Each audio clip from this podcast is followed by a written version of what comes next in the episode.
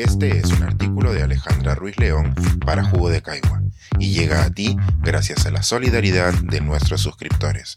Si aún no estás suscrito, puedes hacerlo en www.jugodecaigua.pe. Ciencia y política de la manito. Un nuevo estudio revive el debate sobre los endosos políticos de las revistas científicas. Una de las razones por las que defiendo Twitter es porque es una plataforma ideal para que los expertos discutan abiertamente y se digan cosas que de otra forma no se dirían o que el público no podría leer gratuitamente. Una de esas gustosas discusiones de especialistas ocurrió hace unas semanas entre dos nombres de peso en la ciencia y sobre un tema explosivo, la ciencia y la política.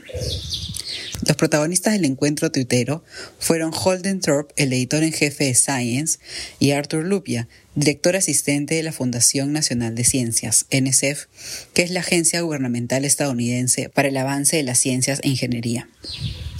La discusión nació a partir de la columna de Lupia publicada en la revista Nature, otra de las grandes revistas científicas. En ella, Lupia argumentaba que el endoso político de la revista Nature a Joe Biden en las elecciones del 2020 había reducido la credibilidad de las publicaciones científicas y de la ciencia en general.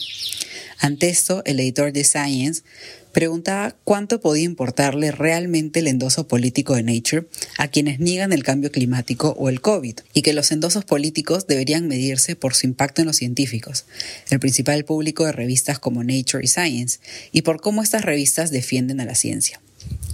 Sin embargo, la opinión de Lupia no venía de una apreciación personal, y menos se trataba de una respuesta tardía al endoso dado en el 2020. Se basaba en un estudio reciente que concluía que el endoso político de Nature sí había tenido repercusiones.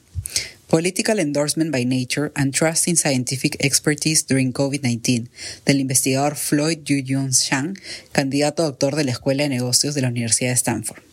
Para medir el impacto del endoso de Nature en el público general, Yun Shang entrevistó a 4.000 estadounidenses seis meses después de que Biden ganara las elecciones. Como los entrevistados no son robots sin opiniones políticas, era importante conocer cuál era su inclinación política para poder medir si el endoso a Biden realmente había afectado en sus decisiones políticas. Para hacerlo, el investigador dividió a los encuestados entre los que apoyaban a Biden y los que apoyaban a Trump. A cada uno de estos grupos también los dividió en dos.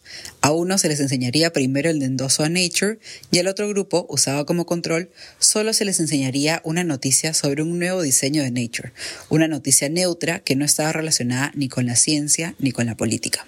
Después de leer las noticias asignadas, ya fuera el endoso o la noticia neutra, a ambos grupos se les preguntó sobre su confianza en la revista Nature, su valoración sobre Biden o Trump, sobre la confianza en la información sobre el coronavirus y el cambio climático que publicaba Nature y la confianza en la ciencia en general. El investigador quería saber si los encuestados habían cambiado opinión tras leer el endoso. Como era de esperar, el endoso no cambió las opiniones políticas respecto a Biden o Trump. Es decir, los que apoyaban a Biden lo seguían haciendo y los que apoyaban a Trump también lo seguían haciendo. El endoso tampoco influyó positivamente en aquellos que apoyaban a Biden en temas de coronavirus, ni cambio climático, ni en la confianza en general. Es decir, estos seguían revisando la revista tras el endoso o no veían que éste afectaba a la confianza en la ciencia. Sin embargo, el impacto del endoso de Nature sí se vio en quienes apoyaban a Trump. En el grupo de trumpistas que leyó el endoso, sí disminuyó la percepción sobre la revista. El grupo que leyó el endoso la describió como menos informada e imparcial, a diferencia de los trumpistas que no leyeron el endoso. Hasta este punto podríamos concluir lo mismo que argumentaba el editor de Science. ¿Por qué deberíamos detenernos a ver la confianza en un grupo de personas que probablemente no lee estas revistas de ciencia? El estudio también nos da una respuesta, aunque no muy contundente. Un 38% de los trompistas desilusionados con Nature respondieron que tras conocer el endoso no revisarían los artículos científicos publicados por esta revista sobre temas de coronavirus. Basados en este número, Yun Shang y Lupia argumentaban que el endoso hizo que la ciencia o las revistas científicas perdieran a ese 38% de personas que podrían haberse ilustrado con los resultados de investigación, pero que ahora no lo harían por las opiniones políticas de la revista. No es poca la promesa de haber podido ganar unos nuevos adeptos a la ciencia entre un grupo de simpatizantes de un candidato que ha estado abiertamente en contra de evidencia científica en temas como el coronavirus, el cambio climático y la salud pública. Lupia y otros investigadores se apoyan en esta promesa para argumentar que la ciencia pierde credibilidad con este tipo de endosos. Sin embargo, como el propio Lupia incluye en su artículo, el estudio mide un grupo limitado de personas y la respuesta que da está enfocada en Biden y en Trump, dos figuras suficientemente diferentes en un clima de extrema polaridad. El 38% de trumpistas que decidió ya no leer Nature es real, pero hay que cuidarse de a qué conclusión se llega con esta cifra. Las preguntas que siguen este estudio y que deberíamos hacernos de forma colectiva son qué tipo de información influye en la visión pública de la ciencia y qué acciones o discursos provenientes políticos afectan a esta. El riesgo de este estudio lo vemos en las respuestas en Twitter a esta discusión.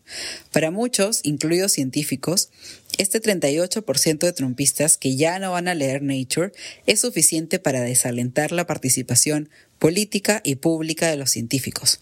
Si jalamos más de la madeja, también leeremos que parte de esta tribuna considera que revistas como Nature y Science pierden credibilidad cuando hablan de cambio climático o medidas sobre el coronavirus, ya que para muchos de estos son temas estrictamente políticos y no científicos. Por último, tanto el rechazo como la aprobación de los endosos políticos de las revistas científicas confirma algo que ambos bandos intentan ocultar que la ciencia es política. Pensar, escribir, editar, grabar, coordinar, publicar y promover este y todos nuestros artículos en este podcast cuesta y nosotros los entregamos sin cobrar. Contribuye en www.jugodecaigua.pe barra suscríbete y de paso espía como suscriptor nuestras reuniones editoriales.